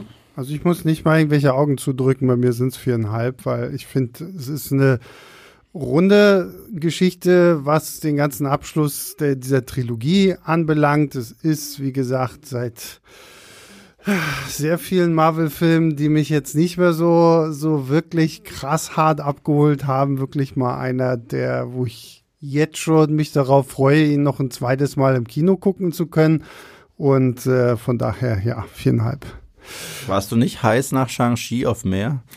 Ja, das ist ja die Frage, wann jemals was mehr nach, kommt. Nach den ich ersten zwei nach, Dritteln vielleicht noch, aber dann nach das Finale. Ich habe jetzt endlich mal dieses Kim's Convenience gesehen, ja. diese Netflix-Sitcom, wo äh, Simu Liu ja auch äh, eine Rolle spielt. So. Aber Simu Liu ist schon cool. Aber, der aber ist ein cooler Film, Typ. Ja, ja, ja, der Film, wenn, wenn, wenn sie, wenn die zweite Hälfte ähnlich wie die erste Hälfte gewesen ja, wäre, hätte ich gesagt, ich mag die bin ich voll Hälfte dabei. Auch, auch sehr, aber, so aber es gab einen Arschdrachen. Ja, es gab einen Arsch, es gab sogar einen Arsch mit Flügeln. So. Kein Arsch ja, mit Ohren, sondern Arsch mit äh, Flügeln. Ja, stimmt. So, Der jetzt. Arme ben Kingsley. Ja. ja oh, das, ja. Ist, das, ist, das ist traurig. Ja. Jetzt kommen wir zum Spoiler-Teil. Von daher, alle da draußen, ne? Spoiler, Spoiler, Spoiler. Für diejenigen unter euch, denen das total egal ist, äh, seid herzlich willkommen. Alle, die den Film jetzt vielleicht irgendwie schon gesehen haben. Yay. Und äh, alle, die ihn noch nicht gesehen haben und jetzt keine Spoiler haben wollen, da verabschieden wir uns schon mal und hören uns nächste Woche wieder. Aber ansonsten reden wir jetzt über Spoiler, Spoiler, Spoiler, Spoiler. Und so. los. Niemand Was, stirbt. Ja, genau. Ja. Niemand stirbt. Ja, niemand und trotzdem stirbt. ist es so traurig. Unfassbar, ja.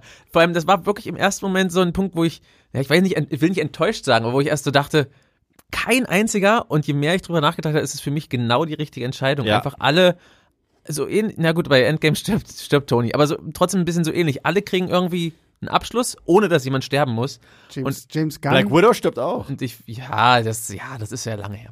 Äh, aber nee, irgendwie finde ich das gerade trotzdem eine richtige, hier funktioniert das so gut. Ich, mich hätte das, weil der Rest halt schon so heftig ist. Ja. Und ja, schon auch andere Figuren sterben. Also wir sind ja jetzt im Spoiler-Teil. Mhm. Also das, es war ja abzusehen irgendwie, aber dass halt alle Figuren, alle Freunde von Rocket da sterben, ist so böse. Ja. Und wenn jetzt noch von den Guardians jemand draufgegangen wäre und ich, dann, wäre es auch nicht so für mich so rund gewesen, glaube ich. Ja. James, James Gunn ja. hat den, den positiven Ryan Johnson gemacht und mit unseren Erwartungen gespielt, aber halt auf eine den gute Art. Den positiven Ryan Johnson. Sehr Betonung könnt, darauf. Ich ja, habe ich doch gesagt, habe ich doch gesagt. Ich könnte mir vorstellen, dass nach dem ganzen Aufbau manche Leute sagen, ach, äh, ist ja jetzt gar keiner tot und die Tiere sind mir völlig egal. Aber ähm, nee, also für mich funktioniert das genau auf diese Weise wirklich so gut. Mhm. Ich muss auch sagen, wenn du jemanden nur töten musst, damit du jemanden emotional kriegst, dann, hast ja. du kein, dann bist du kein guter Storyteller. Ja, richtig. Weißt ja. du, ein richtig guter Storyteller kann dich einfach kriegen mit krassen Emotionen und äh, und du hast so ja emotionale ja, Abschiede am ja, Ende total. Und, also. und dieses Ende der Reihe war für mich auf, auf, so vielerlei Hinsicht emotional. Erstens, also für mich die Szene, ich habe nur bei einer äh, Tränen gekriegt. Ja, ich habe nur eine und und das ist Herz die aus Stein. und das ist die Szene, wo Rocket wieder zu sich kam mhm. und äh, Star-Lord und Groot ihn in den Arm genommen haben. Das hat mich getroffen. Wollte noch eine Sache sagen, über die konnte ich die ganze Zeit nicht reden, und jetzt der Spoiler-Part. Okay, wir haben ja mal diese Flashback-Fetzen gehabt von Rocket, von als er kleiner war noch ein äh, Waschbär und wir sehen ja, dass er am Ende des Films sogar den Raccoon-Namen annimmt, weil er jetzt weiß, dass er einer ist. Kriegt seinen eigenen Avengers Assemble-Moment. Genau, genau. ähm, wir sehen ja, dass er da Lila Thieves und äh, und, und Floor äh, kennenlernt und die werden ja auch alle, äh, die gehen ja auch alle hops. Ich dachte trotz allem, dass in dem letzten Flashback-Fetzen, den wir kriegen würden, uns gezeigt wird, wie er Groot kennengelernt hat. Das fand ich ein bisschen, das war, fand ich eine leicht vertane Chance. Ja, Wenn am ehesten noch jemand auf die Ersatzbank kommt, dann ist es tatsächlich, glaube ich, Groot in dem ja, Film. Aber, ihn, aber ich, fand ihn, ich fand diesen neuen Groot trotzdem ja, super. Ich ja, fand ihn super. Ja, ich auch. Äh, seine Szene mit den Knarren, ist, ist, ist so cool. Hm. Ja, das stimmt. Ich hätte am Ende diesen Satz nicht gebraucht. Ja. Ich finde, Groot sagt alles schon so super aus, aber dass er am Ende wirklich völlig plötzlich einen richtigen Satz sagt, das, das fand ich, das fand ich auch richtig dumm. Aber, ich, aber ich hatte das Gefühl, und, und, und vielleicht, vielleicht bin ich jetzt der Trottel, der zu viel reininterpretiert, okay? Ich glaube, dass er immer noch I am Groot sagt, nur dass sie es diesmal ah, für uns ah. übersetzt haben. Mhm. Weil sie, weil sie, weil sie sehr viel damit. Aber weil sie sehr ja. viel damit spielen, weil, weil, weil, weil gegen Ende, äh, wir haben ja diese neue, neue alte Gamora, ja? Und, ja. und jedes Mal, wenn er zu ihr I am Groot sagt, sagt sie ja, ja, ich kenne deinen Namen und so weiter. Dass man quasi aus ihrer Sicht sieht, dass Gen sie ihn jetzt auch versteht. Genau, genau. Und, und, sie, und, äh, und ganz am Ende antwortet sie das erste Mal drauf mhm. und versteht, was, was er ihr sagen wollte. Und ich mhm. glaube, die haben das Gleiche für uns gemacht. Kann sein, aber. Vielleicht aber bin ich da jetzt. Kann, finde ich, finde ich gar nicht so schlecht als Ansatz, aber selbst wenn das so ist, braucht man es nicht. Ja. Äh, also, ne, man, man hat drei Filme den jetzt miterlebt und weiß, wie er so tickt und was er so aussagt. Und gerade in dem Moment wäre es fast noch schöner gewesen. Also vielleicht leicht variiert, wie man es im ersten am Ende gemacht hat. Wenn er wieder We are Groot, We are Groot gesagt sagt, hätte, genau. das wäre ja, vielleicht das schöner Das hätte völlig gewesen. gereicht. Deswegen, ja. das war mir dann ein bisschen so ein Moment, wo ich das, so das fand ich auch, kurz das, dachte, ja, ja. Der einzige Moment, glaube ich, wo ich sage, das passt jetzt nicht so ganz zu den Ich, ich finde zwar dein, dein, dein Interpretationsansatz ist 1 ja. plus, Eve. Danke. Also, wirklich, ja, mindestens. Das, das, das passt so, aber das ist halt für mich so, okay, ich versuche in der bescheuerten Sequenz irgendwie durch ja, durch Interpretation hier noch irgendwie was rauszuholen, um zu sagen, so, ja, ja, das soll so. Und ich wette, wenn du den James Gunn genau auf das ansprichst, dann kommt am Ende genau diese Erklärung raus. aber, aber, aber, aber, aber, ich, aber ich habe es halt auch schon im Kino so gedeutet. Das war der mhm. einzige Grund, warum es mich nicht gestört hat. Mhm. Weil, weil, ich, hatte wirklich das Gefühl, dass, dass, dass man für uns jetzt gerade die Übersetzung das erste ja. Mal zeigt. Weil ich weiß nicht, kennst du, kennt ihr den Comic, in dem sich Groot und Rocket das erste Mal kennenlernen? Nee. Das ist eine der, der süßesten Geschichten ever. Kurze Story davon ist, die beiden sind im Knast und Groot wird die ganze Zeit misshandelt. Und Rocket setzt sich für ihn ein und er sagt halt auch die ganze Zeit, I am Groot, I am Groot. Und äh, Rocket sagt, was willst du von mir und so weiter. Und Leute machen sich über Groot lustig und quälen mhm. ihn, sodass er wieder sagt, sag deinen Namen nochmal, sag deinen Namen nochmal. Das ist auch sehr viel mit Tierquälerei, also Baumquälerei. Ja. Und äh, irgendwann antwortet Rocket ihm einfach und sagt, äh, und er, I am Groot? Und dann, ja, ich verstehe dich. Oh mein Gott, ich verstehe hm. dich. Und dann werden die so dadurch Best Friends. Und dann ist es auch so wie mit den kleinen Tierchen. Oh, ich habe Freunde. Und wie mit wie mit Han und Chewbacca in, in Solo. Oh. Genau, genau so toll. Und jetzt ist es wieder traurig. Jetzt hast du es kaputt gemacht. So, so wie der Satz, der Satz von gut. Das war jetzt der gut Satz. Das, das, das, deswegen diese, diese Story, dass die eingekerkert sind. Mhm äh, und sich dann so freuen, Freunde zu haben, hat mich krass an diesen Groot Rocket Comic mhm. erinnert. Mhm. ja, dann wär's, dann, ja. Wenn, wenn, sie das so übernommen hätten, wäre es wahrscheinlich dann auch ein bisschen redundant gewesen, das auch noch zu erzählen. Ja, ja. Ist ein bisschen schade, klar, aber dadurch, dass die andere Story so stark ist, passt das schon. Ja. Die Freundschaft von denen nimmt man ja auch so, nimmt man den auch mhm. so gut ab. Und bei dem Groot-Satz ist es auch so nicht, das macht auch nicht das Ende kaputt oder so. Nee. Es ist nur, wo, wo, ich kurz dachte, ah, ein bisschen ja, drüber. Jetzt. Genau. Wollen wir über den krassesten Gore-Moment aller Zeiten im MCU sprechen? tu es. Also, das ist, das ist ja das Ding. Man denkt den ganzen Film über, dass der High Evolutionary Rocket haben will, weil er seinen Verstand braucht. Aber es wird ja doch klar, dass es, dass es auch sehr viel Rache ist.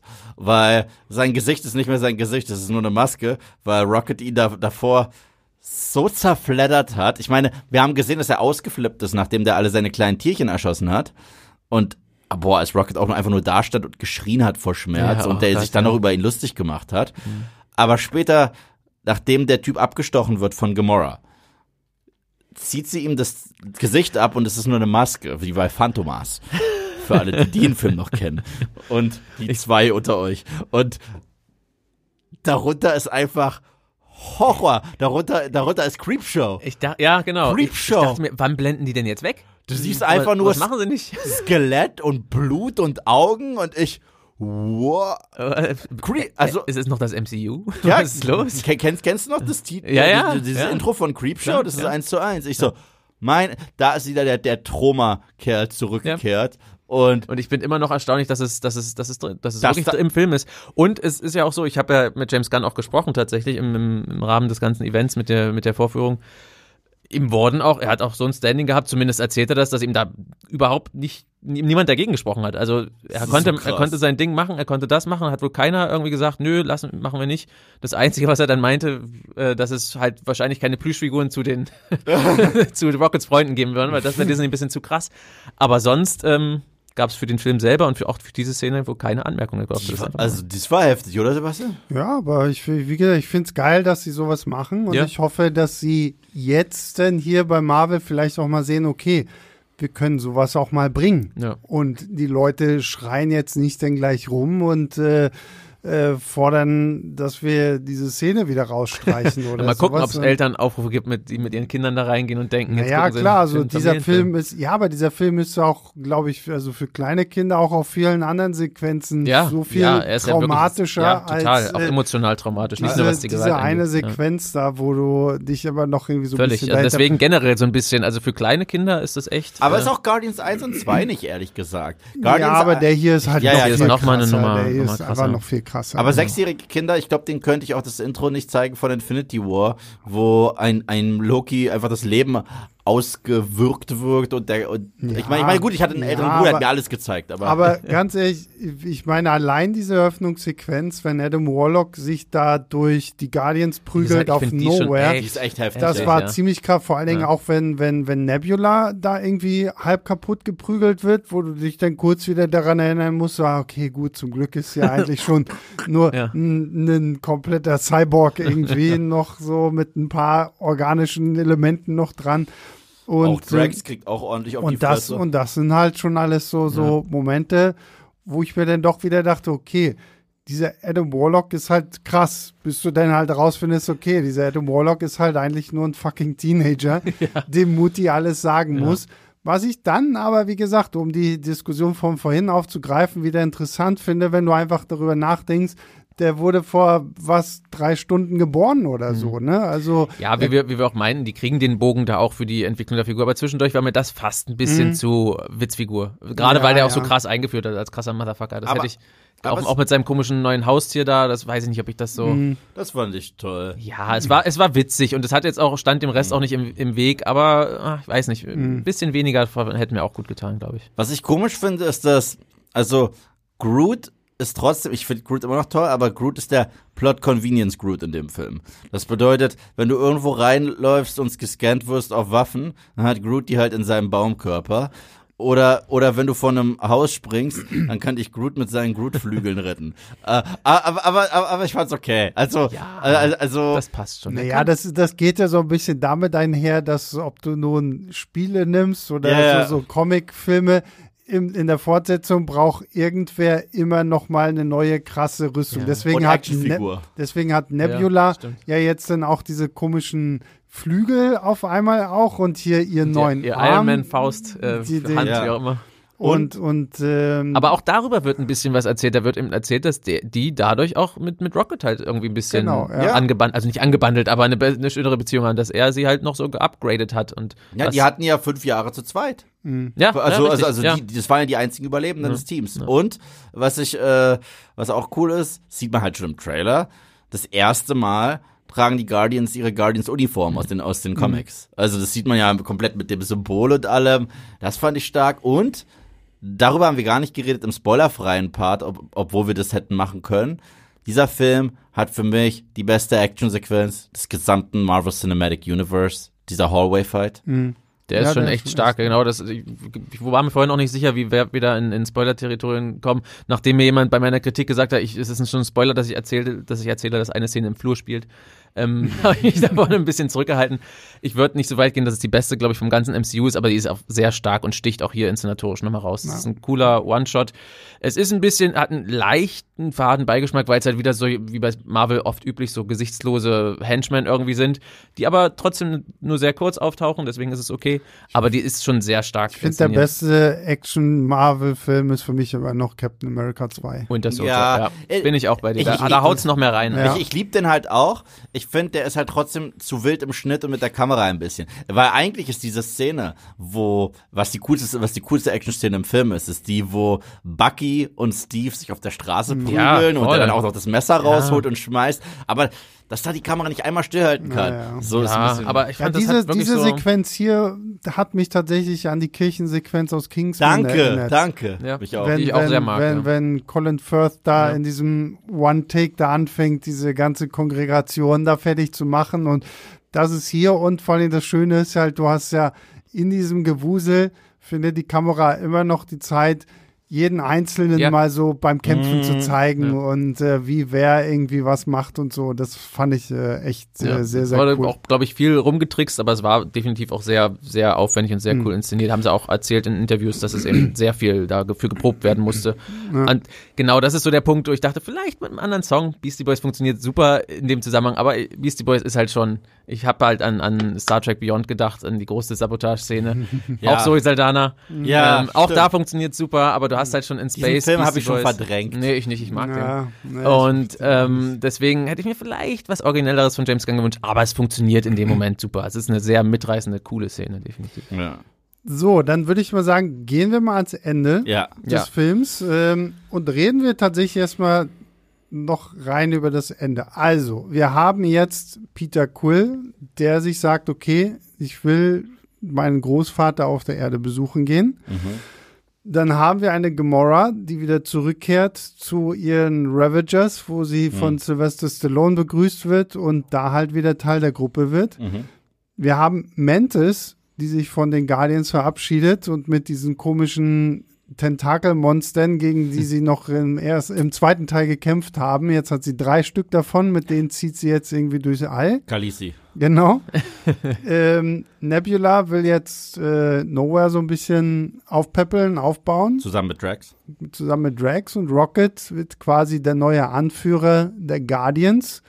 Und in der zweiten Post, äh, nee, in der ersten Post-Credit-Scene sehen wir dann auch die neue Konstellation. Also James Gunn hat auch nicht gelogen. Die Konstellation der Guardians sieht jetzt halt wirklich erstmal anders aus. Wir haben Rocket, wir haben Groot, wir haben Cracklin, wir haben Cosmo, the Space Dog, der ja auch schon hier immer mal wieder mhm. irgendwie Thema war, aber jetzt ist er tatsächlich fest mit drin.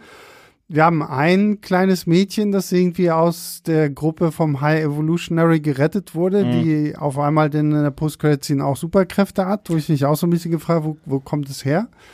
Hab ich Don't ask questions. Habe hab ich, hab ich nur wen vergessen? Nee, ich glaube nicht. Doch, nee, ihr, ihr du, müsst, du, du, du, hast Adam Warlock vergessen. Ah ja, ja. stimmt, genau. Ihr müsst Und Adam mir das Warlock, erzählen, ja. weil ich muss dazu sagen, bei unserem Screening gab es komplett keinen Abspann. Oh, ähm, okay. Beide, also der generell traurig, weil grundsätzlich bin ich ja nie jemand, egal ob Marvel-Film oder nicht, der sofort aufsteht, aber es gab komplett keine Credits. Das war schon grund grundsätzlich schade, aber deswegen eben auch keine Abspannszenen. Also ich habe dann James Gunn gefragt, der hat mir das tatsächlich sehr offen in aller Detailreichheit äh, auch erzählt, was da so passiert, aber ich äh, höre das auch gerne noch von mhm. euch, deswegen habe ich selber nicht gesehen. Ich also ich sag's mal so, eine Post-Credit-Scene fühlt sich an wie eine klassische Post-Credit-Scene, und zwar die sagt noch, uh, The Legendary Star-Lord will return. Das steht da wirklich, ja. Ja, ja, da, ja. da, steht The Legendary Star-Lord will return. Ja, das hat James das Gunn ist, mir dann nämlich auch gesagt. Und ich wusste ist, jetzt nicht, ob er das jetzt nur so sagt oder ob das da Das ist steht. dann wirklich die zweite Post-Credit-Scene, da siehst du halt Peter zusammen mit seinem Opa, wie mhm. sie Cornflakes, ähm, Cornflakes essen. Das, Lust, das Lustige an der Sequenz ist, äh, der, der Opa liest eine Zeitung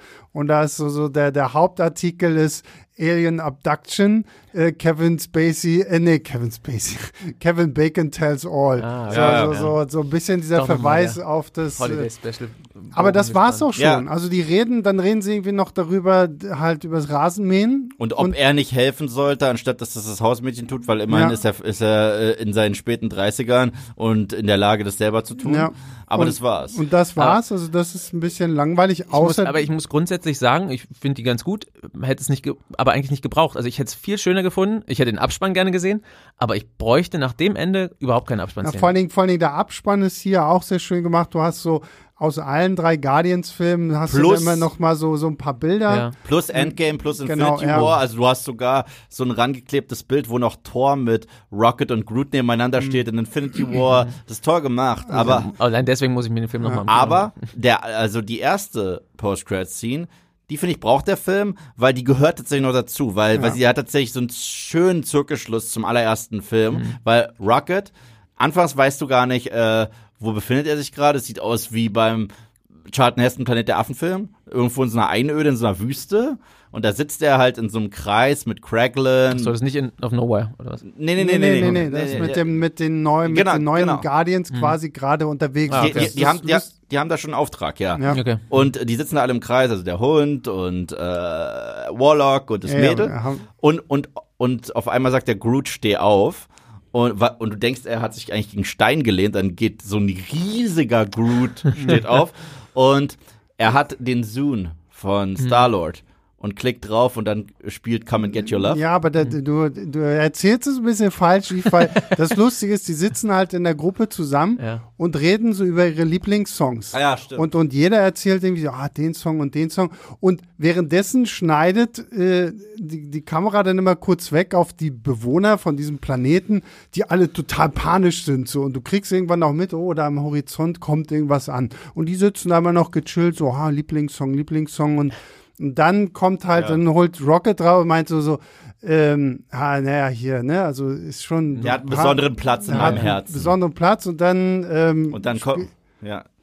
äh, äh, dann, dann, dann, dann, spielen sie halt den Song aus dem ersten Tag, Come and Get Your Love, und machen sich dann bereit für den Kampf gegen genau, diese Wesen. Ja. Also du siehst dann den Money Shot, wie sie dann in Richtung Kamera fliege und dann ist es zu Ende. Und für mich ist das tatsächlich das Ende der Guardians. Ja, ja. ja finde ich, klingt auf jeden Fall schön. Ist auch, ist auch schön gemacht. Und wie gesagt, und dann hast du halt im eigentlichen Abspann nochmal so, so diese Guardians-Werkschau, mhm, so vom ja. Anfang bis jetzt ja, das, wirklich das zum Ende. Klingt so, als würde das dann wirklich noch ein bisschen runter und, machen. Und, und ganz zum Schluss hast du eigentlich, bevor dann diese Post-Credit-Scene kommt, hast du ja nochmal, also so, so ein Foto wirklich von, von allen äh, Guardians, so, so, aber auch richtig schön ordentlich gemacht und so. Das ist echt äh, cool. Ja, auch ganz, ich finde auch, auch noch so ein Moment, den wir vorhin auch noch nicht äh, erwähnt haben, wie ich mal so am Nebenbei einfach auch eingeflochten wird, dass das diese ganze Musikliebe auch auf die Guardians einfach so abgefärbt hat. Ne? Einfach, Absolut, dass, dass Rocket ja. da am mhm. Anfang das so mitsingt und, und zwischendurch auch Drax, glaube ich, auch mal. Ne? Ja, ja. Also das ist auch einfach so ein schöner Moment, dass sie das so ein bisschen jetzt nicht völlig losschmettern, außer vielleicht ganz am Ende bei der Party, aber einfach so, so alles so ein bisschen mitsingen. Das ist echt ein schöner Moment. Das, das Ende passt dann halt auch dazu, diese ja. Abspannszene. Weißt du, was krass Süße ist? Äh,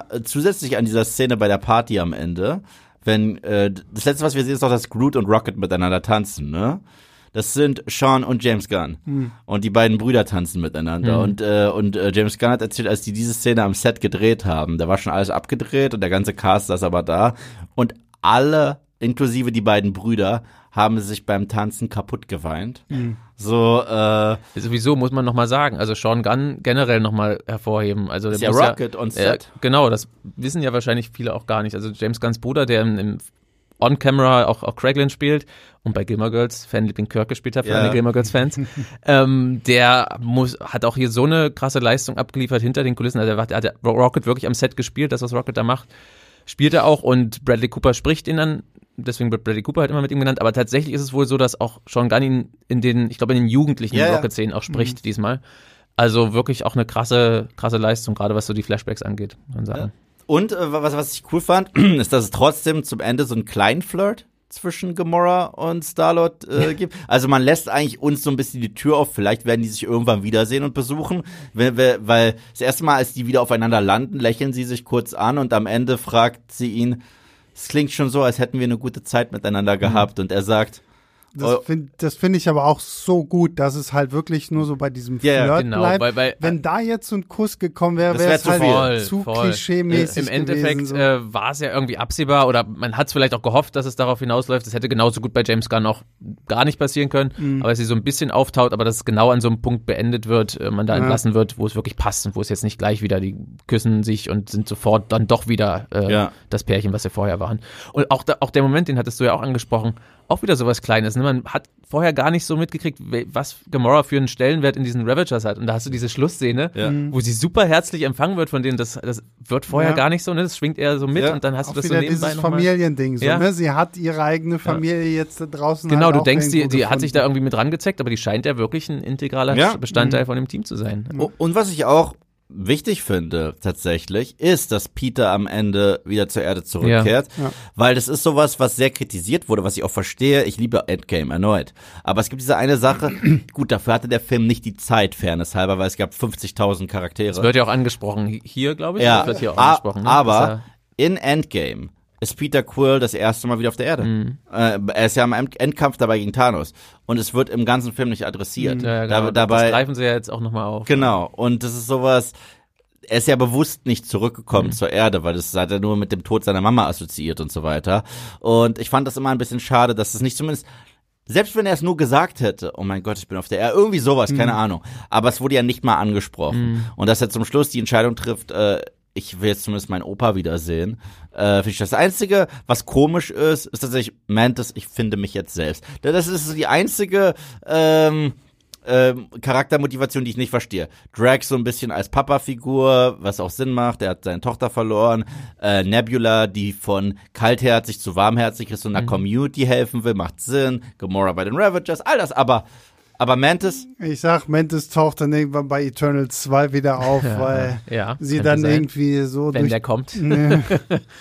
Ja, nee, ach, ja, finde ich okay. Stimmt, es ist nicht so die ganz, die anderen sind runder, die anderen. Abschlüsse, die anderen Abschlüsse, und das ist so ein, ne, so ein bisschen Ja, gut, rausgebunden. meine- Irgendwie muss, muss die halt jetzt auch weg und das ist dann so, ein, so eine Standarderklärung. Aber, Aber man kann es bei ihr auch verstehen. Sie ist ja, sie weiß ja nicht so richtig, ne? Sie Ja, eben. Ich wurde meine, nur das- über Ego definiert. Das, ja, quasi. genau, das sagt sie ja auch selber. Ja. Ne? Sie war jahrelang halt nur bei Ego, dann war sie halt Teil der Guardians, aber sie hat sich halt tatsächlich im wahrsten Ja. Sinne des Wortes noch nie selbst Ja. gefunden, weil sie immer bei irgendwo so auf mit der, Leute hören musste. ja, Genau, und das finde das ich, schon, das, ja. das finde ich irgendwie dann, das fand ich ganz, vor allen Dingen, wenn, wenn Drag sich da von ihr verabschiedet auf Nowhere, Und so. die Lippe wackelt von die Lippe wackelt und was ich bei Drax dann auch süß fand, wenn er am Anfang noch irgendwie des Films meint, only idiots dance und dann steht er da selber irgendwie Mhm. zum Schluss und du denkst dir so, na komm schon, komm schon, wackel schon ein bisschen und dann fängt er halt auch an zu tanzen. So. Das war halt auch so und die Szene hat mich halt auch voll gekriegt, so habe ich auch Ja, auch, auch,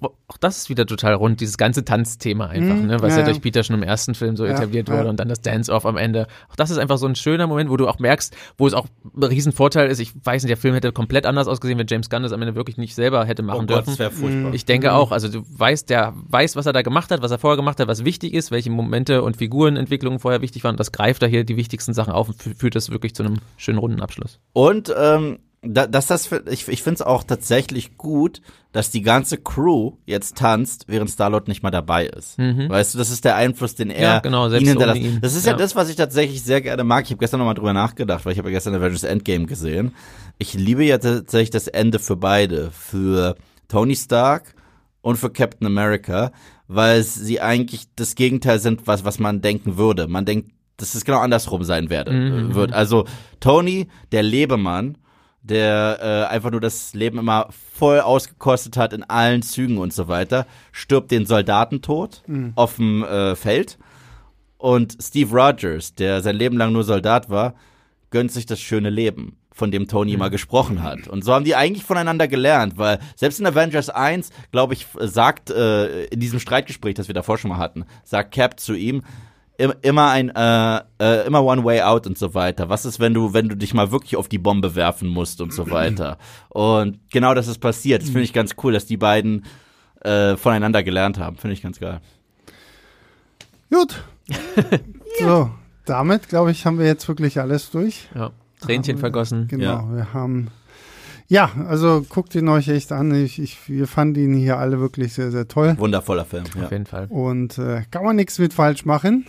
Ich bin, also, bin gespannt, ob äh, Marvel an diese Qualitäten in Zukunft jetzt nochmal irgendwie anschließen kann. Ich glaube, was sie hier aus dieser ganzen Guardians-Trilogie echt lernen sollten, ist, wenn sie sich schon Regisseure holen, dann sollen sie auch deren eigene Kreativität ein bisschen mehr zulassen, weil dieses ganze Formelhaftige will kein Mensch mehr gucken. Ja, zumal es passt ja trotzdem rein. Es ist ja jetzt nicht ja, so, als wäre es jetzt klar. komplett äh, ab von allem. Deswegen, also wie du sagst, so in dem Maße wäre das schön, ja, wenn das öfter also passiert. Also wirklich, ähm, da sollten sie sich ein Beispiel dran nehmen. Ich wage krass zu bezweifeln, dass sie diese Qualität nochmal erreichen. Also ja, ich will, ich will nicht der Typ sein, aber ich bin der Typ. Ja, also. es ist auch umso trauriger, dass ich, also es ist super, dass James Gunn auf so einem Hoch rausgeht, aber es ist echt schade, dass er jetzt nicht mehr bei Marvel dabei ist. Und jetzt bin, heißt es Augen auf DC. Ja. Aber, ja, aber und sein Superman Legacy. Das ist die letzte Frage, die ich euch stellen wollen würde, auch dir, Sebastian wir lieben James Gunn, ganz klar, wir haben schon über seine Filme, sowohl DC als Marvel gesprochen. Trauen wir ihm einen Superman-Film zu?